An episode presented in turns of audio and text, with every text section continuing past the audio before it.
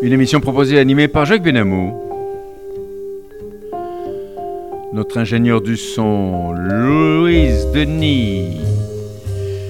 Bonjour et bienvenue à nos auditeurs de Côté Jardin sur RCJ 94.8 sur la bande FM en audio et par internet sur notre site radio rcj.info en cliquant sur le direct. Bien sûr, vous pouvez également écouter et réécouter notre émission en podcast à l'adresse radio-rcj.info côté jardin. Maurice Dahan, qui est le nom de mon invité. J'ai le plaisir justement d'accueillir aujourd'hui Maître Maurice Dahan, avocat, mais aussi écrivain, musicologue, à l'occasion de la parution de son dernier livre, La vie amoureuse de Gustave Mahler, publié aux éditions Les Trois Colonnes, que je vous montre. Alors écoutez, c'est un livre absolument extraordinaire que j'ai adoré et que je vous recommande vivement de lire et surtout d'acheter, à conserver précieusement avec toutes les informations qu'il contient. Maurice Dahan, bonjour. Bonjour mon cher maître. Euh, Maurice Dan, j'ai déjà eu le plaisir de vous accueillir à Côté Jardin à l'occasion de la publication de vos livres précédents et en particulier l'avant-dernier, Le destin symphonique de Gustave Mahler. Vous publiez aujourd'hui aux éditions Les Trois Colonnes votre dernier bébé, La vie amoureuse de Gustave Mahler. Vous êtes un passionné et cela se ressent presque à chaque ligne de votre livre. Il est vrai qu'avec des fortunes diverses, Mahler a marqué son temps et qu'avec beaucoup de délicatesse et de conviction, vous rappelez les nombreuses étapes de sa vie. Alors, Maurice, dans qu'est-ce qui a euh, et qu'est-ce qui vous a le plus intéressé, pour ne pas dire marqué Est-ce le personnage de Mahler ou son œuvre? Les deux. Euh, la musique de Mahler est inséparable de son œuvre. Mmh pour beaucoup de musiciens. Et de, sa personnalité aussi. Et en particulier, et pour ses devanciers, je pense en particulier à Beethoven et à Vigny, ils ont eu des œuvres, des, des, œuvres littéraires, euh, musicales importantes, mais et qui sont indépendantes de leur vie. Alors qu'en ce qui concerne euh, Mahler, sa vie est inséparable de sa musique. Mais alors justement, vous, vous, euh, euh, vous êtes tellement passionné par Mahler que vous avez écrit deux livres sur Mahler, Le destin symphonique de Gustave Mahler et le dernier, pour lequel nous sommes aujourd'hui euh, à, notre antenne, La vie amoureuse de Gustave Mahler. Mais cette passion, vous avez une vraie passion pour Mahler.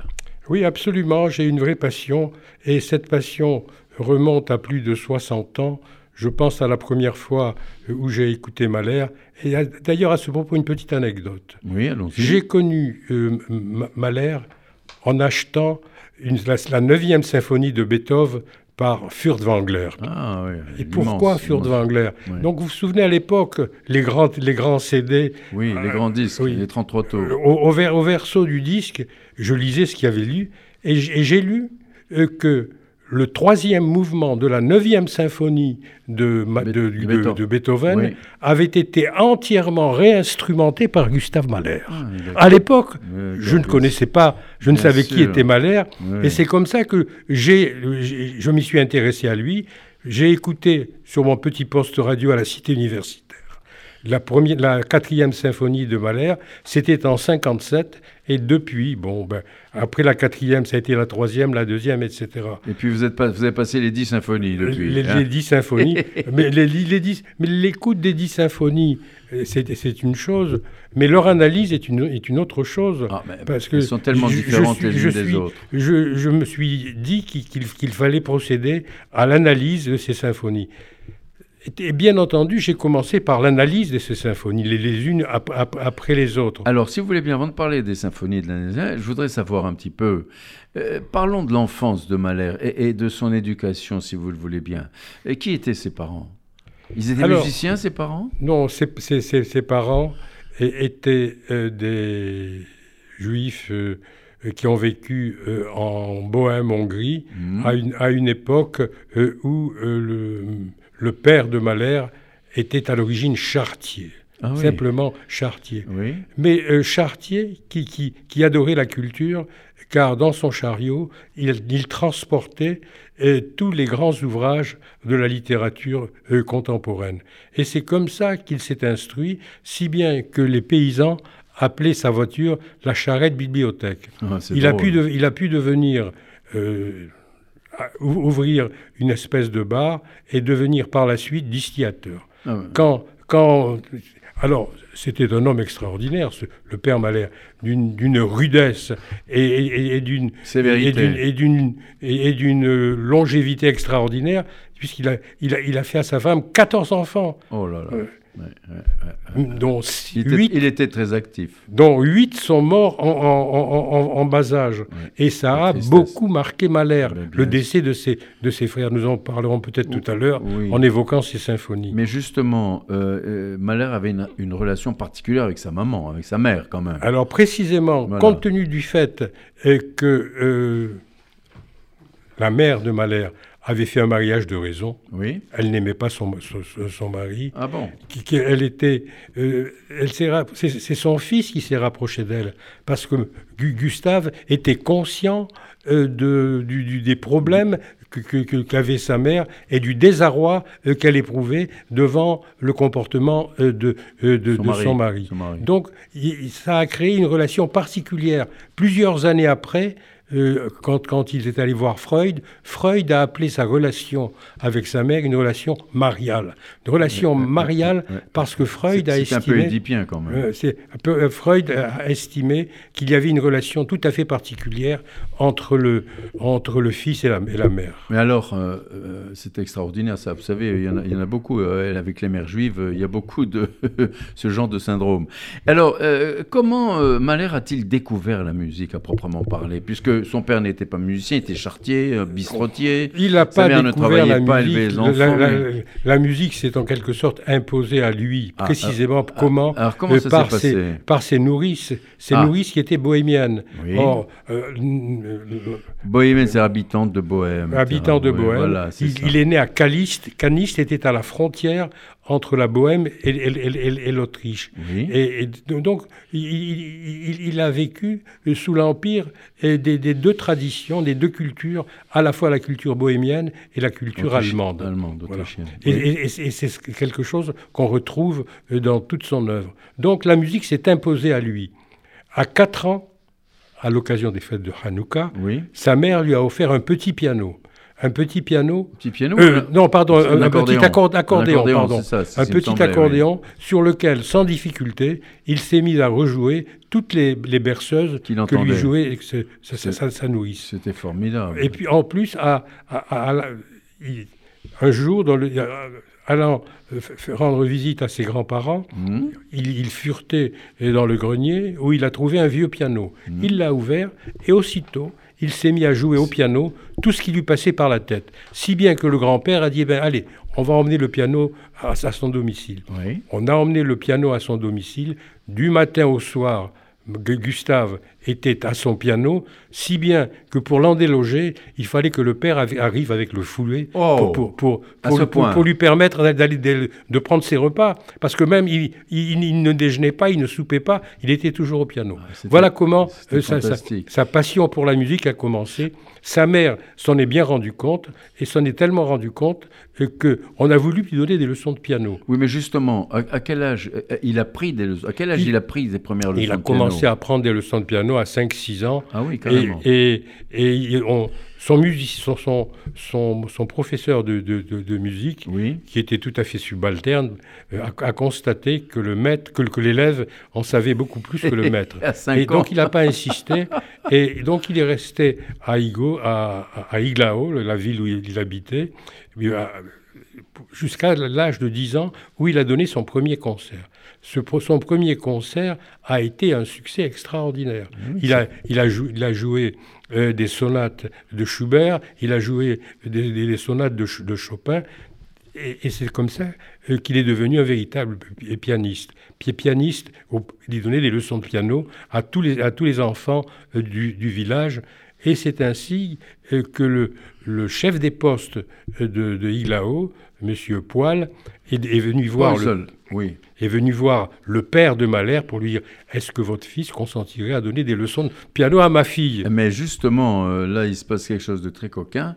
Euh, euh, donc, donc Mahler entreprend une, carrière musicale et il enseigne la musique justement. Et, en lisant votre vie, votre livre La vie amoureuse de Gustave Mahler, je note que c'est le but de votre ouvrage, la prédominance du sentiment amoureux dans l'œuvre symphonique, mais vous le comparez, comme on disait tout à l'heure, avec Beethoven et avec Berlioz. Comment se fait-il qu'il y ait une comparaison, une telle comparaison?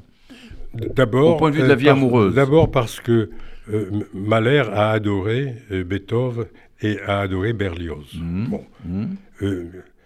mais aussi bien la vie de, Beethoven que la vie de, de, Berlioz n'ont rien à voir avec celle de Mahler en ce sens que euh, Beethoven... La, vie affective, vous voulez oui, dire Beethoven a eu une enfance très malheureuse. Il était sourd. Sa, sa mère est morte à l'âge de 4 ans et il a vécu avec son père euh, qui, qui, l'a maltraité et qui immédiatement l'a emmené euh, être à, l'orgue, l'orgue de, l'endroit où ils habitaient. Mhm. Son, premier travail a été organiste.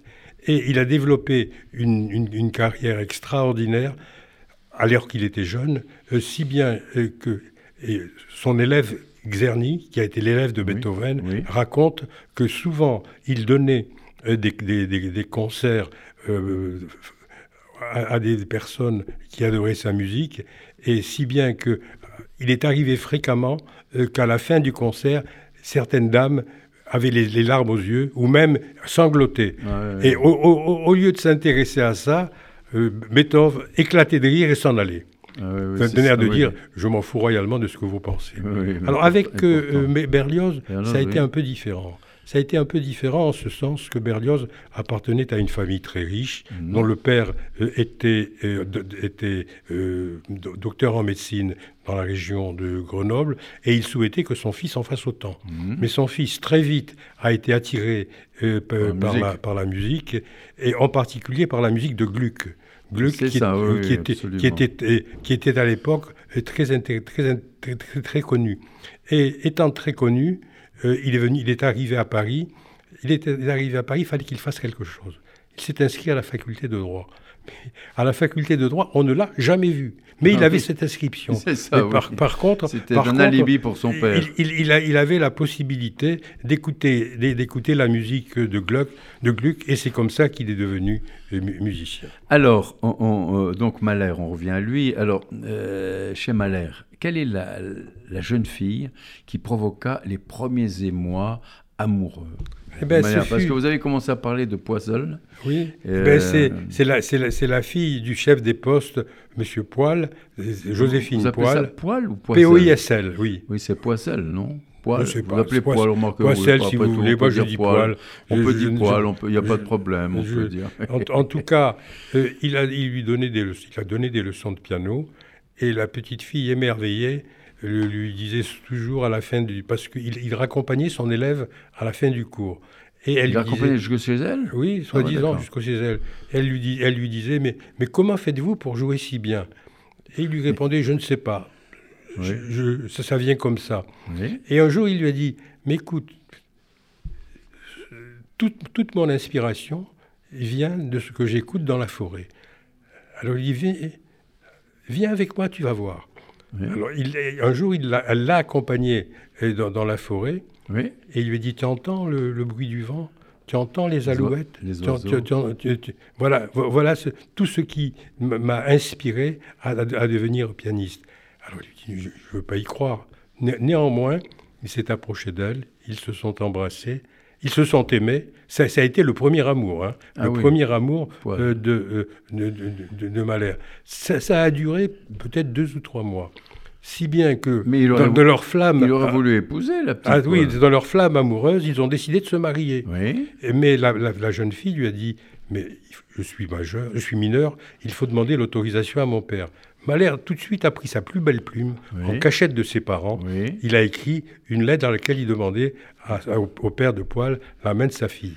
Bien entendu, le, père, en, voyant cette lettre, lui a répondu. Lui a répondu par écrit, lui a dit Vous êtes bien trop jeune et vous avez trop de capacités. Continuez sur, sur la, dans la voie que vous êtes tracé. Vous êtes tracé. Je vous interdis désormais de voir votre. Oubliez ma fille, Joséphine. je vous interdis de. Alors, le, pauvre Malher euh, ne s'est pas tenu pour dire. Il, est allé voir la fille, il lui dit oh, toi, ton père. Alors il paraît qu'elle lui a ri au nez, elle lui a dit Moi j'écoute mon père. Ah ben voilà. Bref. Mais, oui, aujourd'hui c'est plus le cas, rassurez-vous. Bref, vous savez euh, très bien. Ça, a été sa, ça a été sa première grande déception. Et c'est à l'occasion de cette déception euh, qu'il a écrit ses premiers leads. Ses premiers leads. Euh, D'ailleurs, il faudrait dire ses premiers leaders. Oui, absolument. C'est les leads, pour nos auditeurs, ce sont des chants, les premiers chants. C'est ça. Sa mère, voyant l'importance de ses capacités, n'arrêtait pas d'intervenir auprès de son père pour qu'il aille au conservatoire. Finalement, son père a accepté, bon gré mal gré. Il lui a dit on, va, aller à Vienne. Il connaissait à Vienne, le père connaissait à Vienne un grand pianiste, un, excellent pianiste, qui, professeur au conservatoire, qui s'appelait Julius Epstein. Oui, c'est ça. Bon, Julius Epstein, qui, lui a dit mettez-vous au piano. Il lui a donné une, sonate et il au bout de cinq minutes, euh, Epstein. lui a dit arrêtez-vous. Et il a dit à son père votre fils est un pianiste né.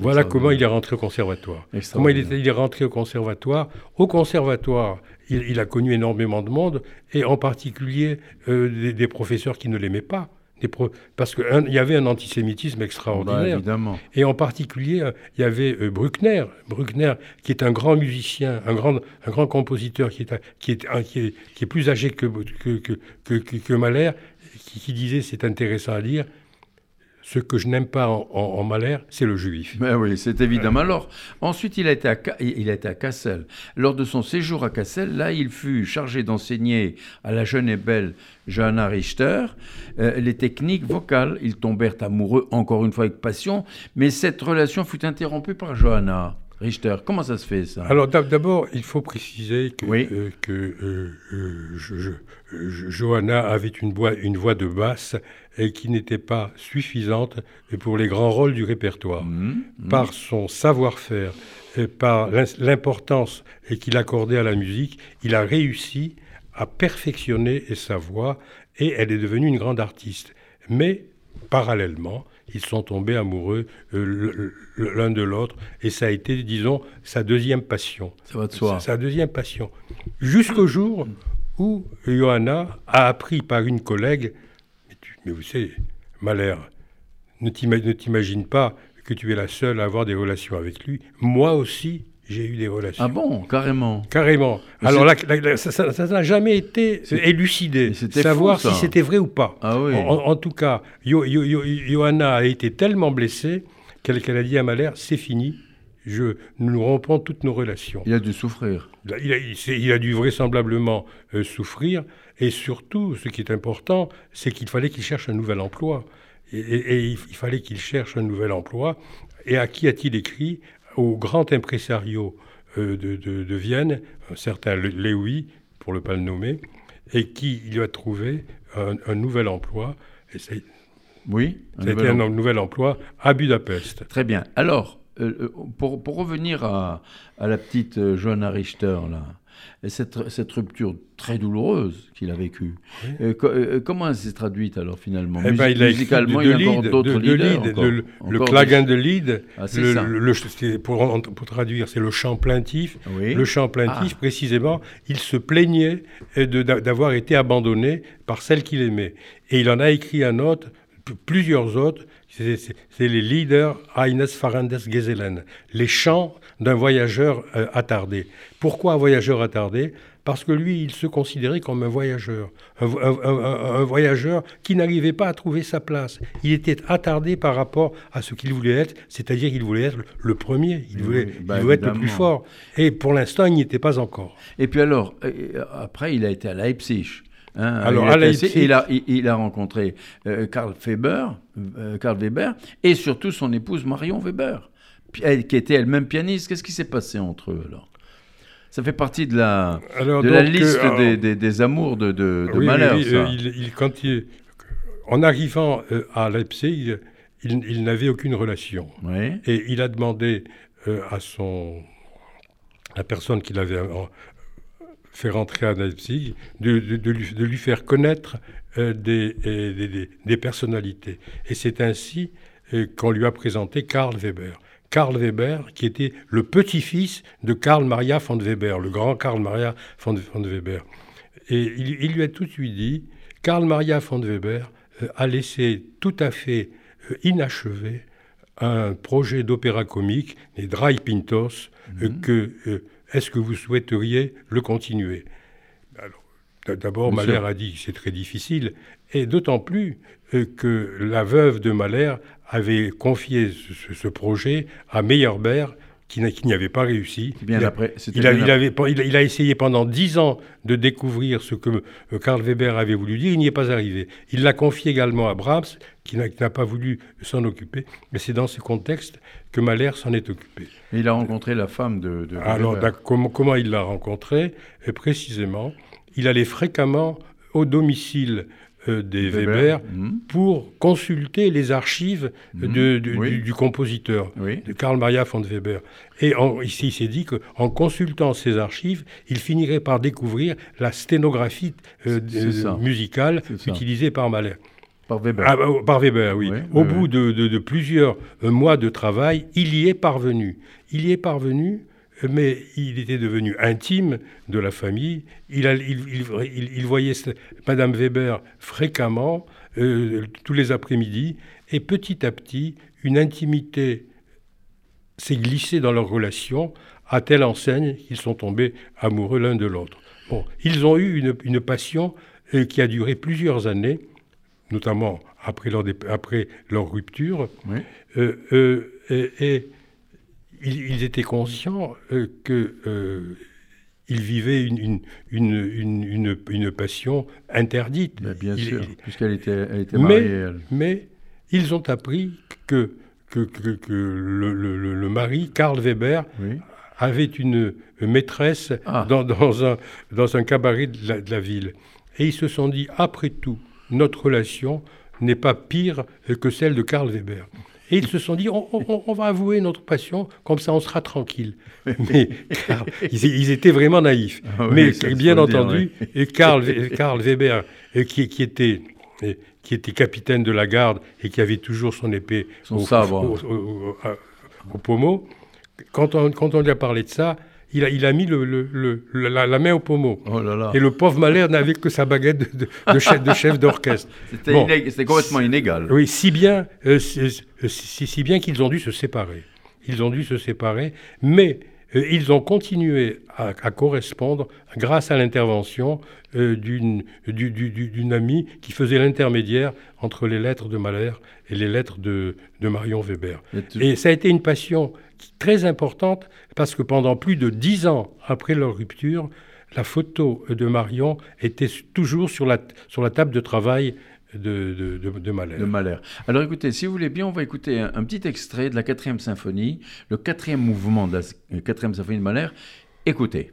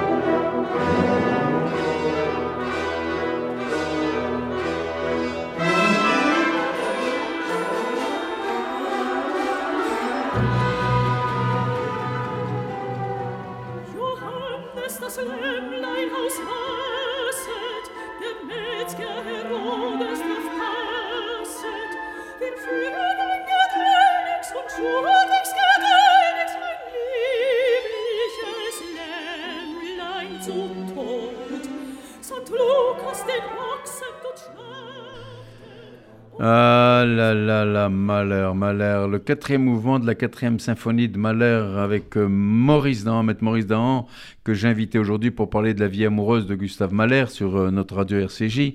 Maurice Dahan, alors pourquoi avoir choisi ce, euh, cet extrait de la quatrième symphonie, le quatrième mouvement en particulier de Mahler? La troisième et la quatrième symphonie sont ce que j'ai appelé les symphonies du bonheur. Oui. Parce que c'est l'époque où, Mahler a été véritablement heureux. Or, le dernier mouvement de cette quatrième symphonie, et tout le monde est d'accord pour le dire, c'est ce qu'il y a de plus beau dans la musique de Mahler. Dans cette, dans cette quatrième symphonie, il oppose deux choses. La vie terrestre à la vie céleste. Mm -hmm. Lebe et himmlische Lebe. là, ce que nous venons d'écouter, c'est la vie céleste. Pourquoi la, pourquoi la, vie céleste?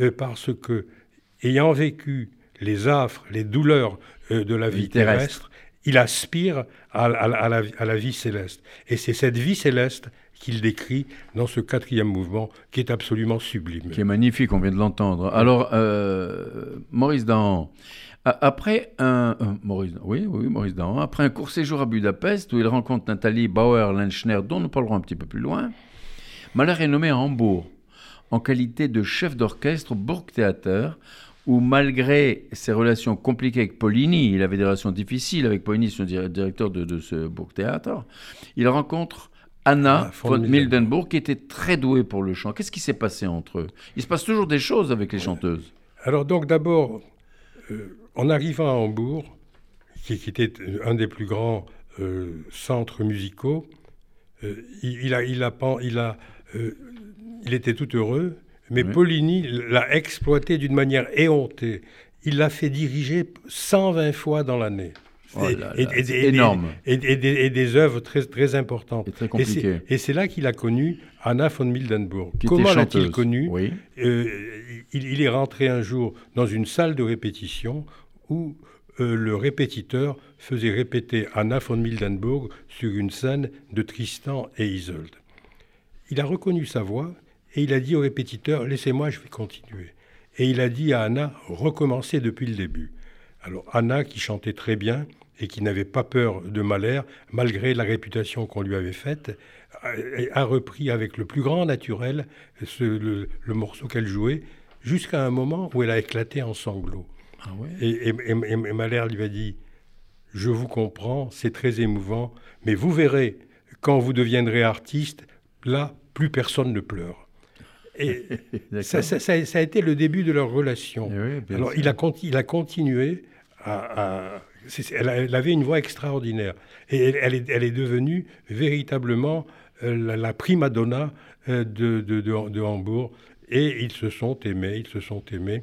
Mais à l'époque, il était déjà avec Justine. vivait avec Justine. Oui, quand euh, à un moment donné, sa sœur Justine, c'est la sœur de oui. est arrivée pour s'occuper de lui en quelque sorte, quoi, pour, pour, gérer un peu son quotidien. Oui, euh, elle est arrivée. Les, parents, les parents de Mahler étant décédés, bien sûr. Euh, Justine, sa, sa, sœur cadette, ne savait pas où aller. il, a accepté de l'héberger. Oui. Il a accepté de l'héberger. Elle, elle, a si bien réussi dans ses activités ancillaires qu'elle souffrait un peu de la présence d'Anna von Mildenburg. Et il y a eu très rapidement une profonde jalousie entre Anna von Mildenburg et elle. Alors qu'est-ce qui s'est passé à ce moment-là Alors Mahler lui, a dit, mais ne vous inquiétez pas, c'est ma sœur, il n'y a rien à craindre. Mais, euh, euh, c'est à cette époque qu'il a, qu'il a connu euh, Anna, qu'il a, qu'il a connu Nathalie Boer-Lechner. Et Nathalie Boer-Lechner, qui était déjà véritablement amoureuse de, de, de, Mahler, a eu l'intelligence de lui dire ne rompez pas avec Anna von Mildenburg, dites-lui que vous envisagez de quitter Hambourg. Pourquoi quitter Hambourg? Parce que le poste de chef d'orchestre de l'Opéra de Vienne, qui était occupé par un certain à la Hofoper de Vienne, allait être disponible. Et, donc, il, a postulé pour, pour être chef d'orchestre. Oui, mais il y a une anecdote que vous citez dans votre livre qui est très très intéressante, c'est qu'Anna von Mildenburg était formellement et fortement amoureuse de Mahler, et elle vient un jour avec un curé euh, pour lui dire tu vas m'épouser selon le rite catholique. Comment ça s'est passé ça? Vous, vous étiez là, vous, à l'époque hein? Oui, j'y ai assisté mentalement. Oui, vous, avez été le témoin, d'accord. Et, alors, alors... Donc, euh, après une brouille qui était secondaire. Euh, ils, étaient, restés sans se voir pendant plusieurs euh, jours. Anna pour, s'est imaginé qu'en venant avec un curé euh, à son domicile, elle allait réussir. Bien entendu, ça n'a pas malheur, c'est pas laissé ses, faire. Il a totalement refusé et ça l'a incité à quitter, à quitter Hambourg. Mais il, a souhaité ne pas rompre les ponts avec Anna sur les conseils de Nathalie. Nathalie qui a été très, très, habile. Très maline, très fine, très, fine. Et puis, et puis alors, euh, ils arrivent à Vienne, à la Orphoper, euh, où, où, il devient le professeur de la jeune Selma Court. Ça fait combien de jeunes filles? Ça fait quatre, c'est la quatrième, la cinquième. Euh, la jeune Selma Court, qui le séduisit par sa voix et avec laquelle il aurait souhaité se marier aussi. Mais il veut se marier avec toutes les, les, jeunes femmes qu'il rencontre. Effectivement, il en euh, c'est la première fois, c'est la, la, première fois qu'il a, qu'il a manifesté des intentions matrimoniales. Non mais, attendez, il... y avait la petite Poiselle au début. Ah mais la petite Poiselle, bon, c'était un amour d'enfance. Oui, bien sûr, bien sûr.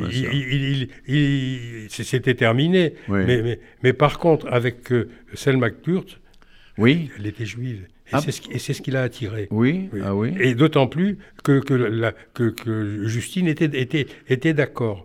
Mais il y avait une différence d'âge telle, plus de 20 ans de, de différence d'âge. Et, euh, et, et, le père a dit non. Non, non, et euh, Selma, finalement. Oui, Selma, Selma a dit non. Hein, a, a, dit non, oui. Oui, bien sûr. Hein. Oui, absolument, oui. Eh, eh, bon, alors donc, euh, eh, en tout cas, sa sœur Justine lui a dit, écoute, elle est trop jeune pour toi, tu, abandonnes.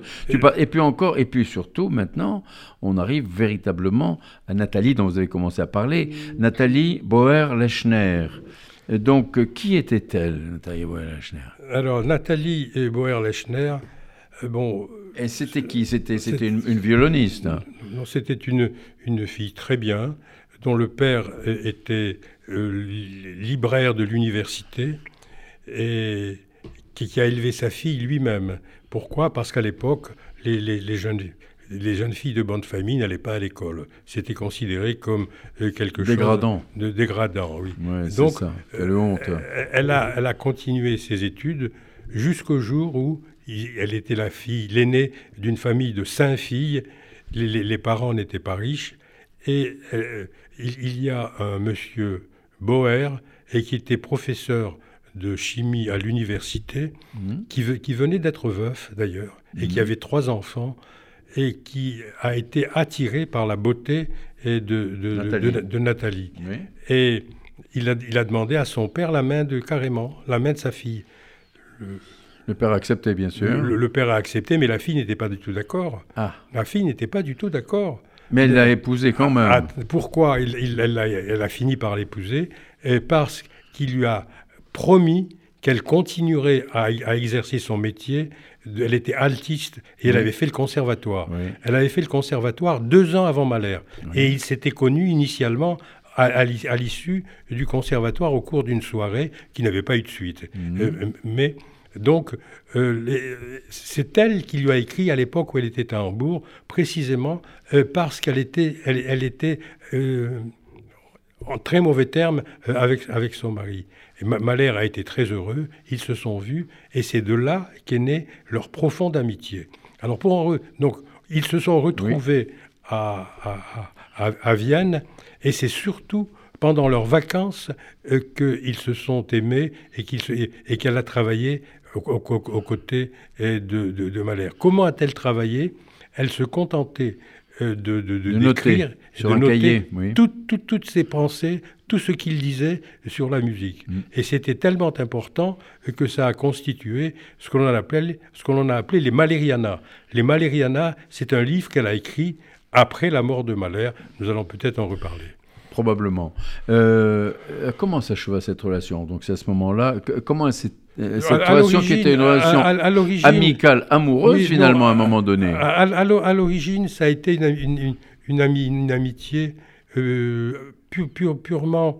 Euh, amicale. purement amicale, mais il y avait de la passion de la part de, de, Nathalie. Nathalie oui, Tandis que, que Mahler voguait sur les nuages de, sa, de sa conception musicale. Elle attendait, elle attendait qu'il l'épouse, quoi. Qu'il la demande en mariage, mais quand même elle avait. disons qu'elle n'a pas été Peut-être que si elle avait été plus pugnace, elle y serait arrivée. Mm. Mais elle, elle, estimait qu'il fallait que les choses se fassent petit à petit et qu'elle elle espérait qu'elle finirait par, par l'épouser. Et la meilleure preuve, c'est que précisément, au août 1910, ils ont eu dix jours de, lune de miel, ah tout seul à Meyernig. Meyernig, c'était la maison de campagne de, de, de, Mahler. Et alors là, elle s'est dit, bon, ben... Pourquoi pas? Ça va, Il va se passer des choses. C'était acquis, c'était en quelque sorte acquis. Voilà. Qu'il l'épouse. Qu'il l'épouse. D'accord. Alors, maintenant, bon, ça s'est terminé. Et, comment ça s'est terminé? C'est eh ben, l'arrivée d'Alma. Comment ça s'est terminé? Par la, par, la, ah. par, par, la relation de Mahler avec, avec Alma. Alors, comment il a rencontré Alma? Alors, comment il l'a rencontré? Bon, il, il, avait été invité un soir par la famille Zuckerkland. Oui. La famille Zuckerkland était une très grande famille euh, viennoise euh, qui offrait toutes les semaines des, des, soirées littéraires qui étaient suivies par tout le monde. Il y avait les banquiers, les Rothschild, etc. Et il reçoit un jour une très belle invitation. Et il la lit. Il, hésitait, il hésitait à y aller. Il l'a laissé sur la cheminée. Et sa sœur l'a relu et lui a dit Mais voyons, pourquoi tu n'y vas pas? C'est un endroit merveilleux. Et il dit Je m'ennuie toujours dans ce genre d'endroit. Si bien qu'il lui dit eh ben, Écoute, si tu t'ennuies, tu, tu, tu, tu, laisses tomber, tu t'en vas. Bon. C'est dans ces conditions euh, qu'il y est allé et qu'il a rencontré Alma. Mais alors, la, rencontre avec Alma doit être expliquée.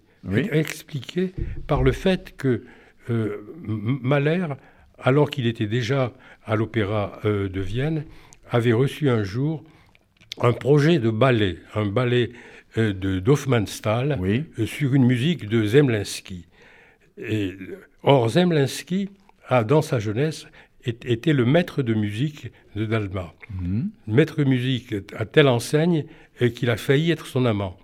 D'ailleurs, Alma le, raconte dans, dans, ses ouvrages, ils ont été sur le point d'enfanter. Mais ça n'a pas été le cas. Ça n'a pas été le cas. Est-ce que c'est Alma qui n'en a pas voulu? Est-ce que c'est Zemlinsky qui a préféré s'abstenir? Là, on, ne le sait pas. On est devant un gros point d'interrogation. Alors, alors, précisément, lorsqu'il a rencontré ce soir-là, il se trouve que euh, Alma était en relation, était à côté de Klimt et de Bruckhardt. L'extraordinaire Klimt. Tandis que Alma que le Baller s'embêtait à côté de Madame Zuckerkland, alors que les autres étaient en train de rire. et finalement, il, leur a dit Me permettez-vous de venir rire avec vous? Il s'est, il s'était, il s'est approché. Et c'est dans ce contexte que les autres s'étant, s'étant retirés, euh, Alma lui, a commencé à discuter avec lui et elle, a commencé. Vous savez, Zemlinsky vous a envoyé l'année dernière un projet de ballet euh, auquel vous n'avez pas répondu. Malheur, vous recevez tellement de, projets de, tous les ans. Il, il, a fini par se souvenir de ce projet et il lui dit Ah oui, mais ce projet ne vaut rien. Oh là là. alors la réaction d'Alma, même à l'égard d'un projet qui ne vaut rien, vous pouvez être poli, monsieur. Une gamine de 18 ans qui dit, qui dit au, chef de la Opère qui avait 40 ans, ça a été l'hameçon. Ça a été l'hameçon. Alors, il, paraît qu'ils se sont un peu chamaillés euh, ce, soir-là. Euh, elle s'est radoucie. Il lui a proposé de la raccompagner. Elle a refusé. C'est une excellente stratégie. Il lui a proposé d'assister le lendemain au comte d'Hoffmann. Mahler dirigeait les comtes d'Hoffmann le lendemain. Elle a dit ni oui ni non. Mais le lendemain, elle, a assisté au, au comte d'Hoffmann. Et alors, elle, toujours dédaigneuse, pendant que Mahler offrait le thé à, sa mère et à ses amis, elle, grande musicienne, elle, consultait les partitions qu'il y avait dans le bureau de, de Mahler. voilà comment ça a commencé. il se, après, Mahler lui a envoyé des petits poèmes et, à la suite de ces petits poèmes, il est tombé, il est, tombé il est allé la voir. Il, est allé. Il est tombé amoureux fou. De il cette est allé, il est tombé amoureux. Il est, disons qu'il a été amoureux incontestablement. On ne peut pas, ben on peut pas, le, on peut, pas le nier. Ils, se sont connus un 29 février, 29 novembre 1909. Oui. Et ils se, ils se sont mariés deux mois plus tard. Ah oui, deux, mois. plus tard. Pourquoi oui. Parce qu'elle était enceinte. Eh bien, dis donc. Et, ça. Ils ont été euh, vite en besogne. Euh, il, a été vite en besogne, tel, tellement vite que. Je peux préciser une chose. Mais oui. C'est pas lui qui est allé en, vite en besogne, c'est elle. C'est elle a fait exprès alors ah, En fait, elle a, en fait, elle a fait un enfant dans le dos, quoi, on va dire ça comme Exactement. Selon l'expression euh, sympathique, elle, elle, lui a fait un enfant dans le dos. Et donc, compte tenu... Parce qu'elle le voulait, au fond. Oui, exactement. Compte tenu de sa position, compte tenu du fait qu'il était le, le, directeur de la Hofoper de Vienne, il n'a pas pu la laisser tomber. Et il l'a épousée. Et alors? Alors, une, une chose intéressante le, jour du mariage, ils, se sont mariés à l'église, et au moment de prononcer les, fameux vœux, au, lieu de s'asseoir sur le prix Dieu, il s'est assis par terre. Il, ah. s'est trompé, il, s'est mis à genoux par terre. C'est Karl Cross, un, très grand journaliste, qui, a, raconté ça, mais il n'avait pas l'habitude. Alors, simplement, si vous voulez, euh, là, en l'occurrence, vous écrivez qu'Alma ne s'intéressait pas complètement à l'œuvre de Mahler, ou seulement d'une façon superficielle. Et pourtant, et pourtant, Mahler, au moment où ils ont décidé de se marier, Mahler avait écrit avant le mariage à Alma une longue lettre lui disant qu'en l'épousant, elle épouserait aussi sa musique, ce qu'elle a accepté. Elle a accepté, mais finalement, elle, s'est montrée un petit peu distante vis-à-vis de la Avant d'accepter, elle a longuement hésité. Et, sa mère lui a même conseillé de refuser d'épouser Mahler. Bref. Alors qu'elle était enceinte euh, Oui, elle a fini, elle a fini par accepter. Et, ils se sont euh, mariés. Mais elle n'a jamais aimé sa musique. Mais et surtout, il y a quelque chose de psychologique sur lequel il faut insister. Alma, par sa beauté, c'était la plus belle égérie viennoise. Elle était adorée, courtisée, partout. Et par, par, de, par Klimt, par Bruckhardt, qui était le président euh, d'un orchestre symphonique, etc. Or, quand Mahler est arrivé, c'est lui qui a, qui a, pris la première place, mhm. qui a pris la première place dans l'esprit des, des, Viennois par sa musique, par, par et elle, en a été terriblement jalouse. Elle a beaucoup souffert euh, de, de, du fait que, du succès, de, du succès, de absolument, absolument. Du succès elle pensait qu'elle n'arrivait pas à sa cheville. Il que... y, y, a un exemple euh, célèbre dans sa septième symphonie. Oui. Dans sa septième, euh, dans sa septième symphonie, il l'a il écrite après la sixième. La, la, sixième est, est, importante parce que elle, scelle le, divorce euh, psychologique entre Mahler et, Alma. Dans la septième, il a essayé de se rapprocher d'elle. Il a essayé de se rapprocher d'elle. Mais elle n'a rien compris. Non, non seulement elle n'a rien compris, mais le, soir de la première, il lui avait installé un fauteuil spécial juste derrière la scène, juste derrière la scène, oui pour, qu'elle soit bien, euh, qu'elle ait bien l'impression d'être la, première. Et à la fin de, euh, la symphonie, alors que la salle croulait d'applaudissements, elle, elle est restée sans rien dire. Oui, oui, ben oui qu'est-ce que elle C'était une jalouse ingrate, ah, comme il en existe beaucoup. Alors, on va très rapidement, parce qu'on arrive malheureusement presque au terme de notre émission. Ensuite, ensuite Mahler va à New York. À New York, il amène avec lui, bien entendu, sa femme, etc., etc. On va pas parler de ses enfants. Il a eu ils ont eu deux filles. Il y en a une qui est décédée euh, très tôt, très jeune, etc. Et alors, euh, euh, elle a rencontré, à New York, elle rencontre un dénommé Osip Gabrilovitch. Oui. Qu'est-ce qui s'est passé entre eux, très rapidement? Alors, Osip Grapilovitch adorait Mahler. adorait ah, la musique de Mahler. C'est ça, voilà. Et il, a dit à, Alma, j'ai une telle, un tel amour pour Mahler euh, qu'il faut que nous rompions.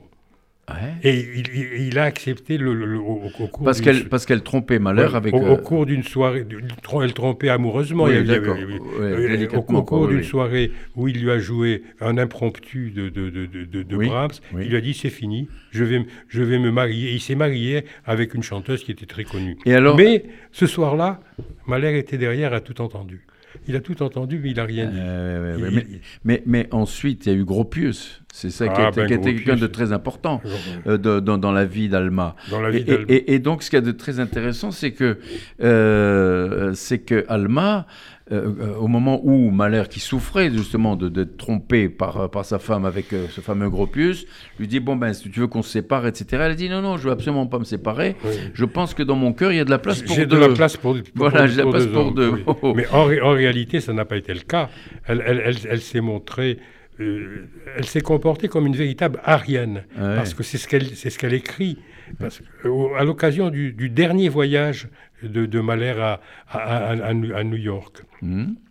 Il se trouve euh, que Alma avait manigancé de rencontrer Gropius à Paris, tandis ah que euh, Mahler a pris le bateau à Brême et ils devaient se rencontrer à Lorient pour faire la traversée sur New York. Oui, et alors?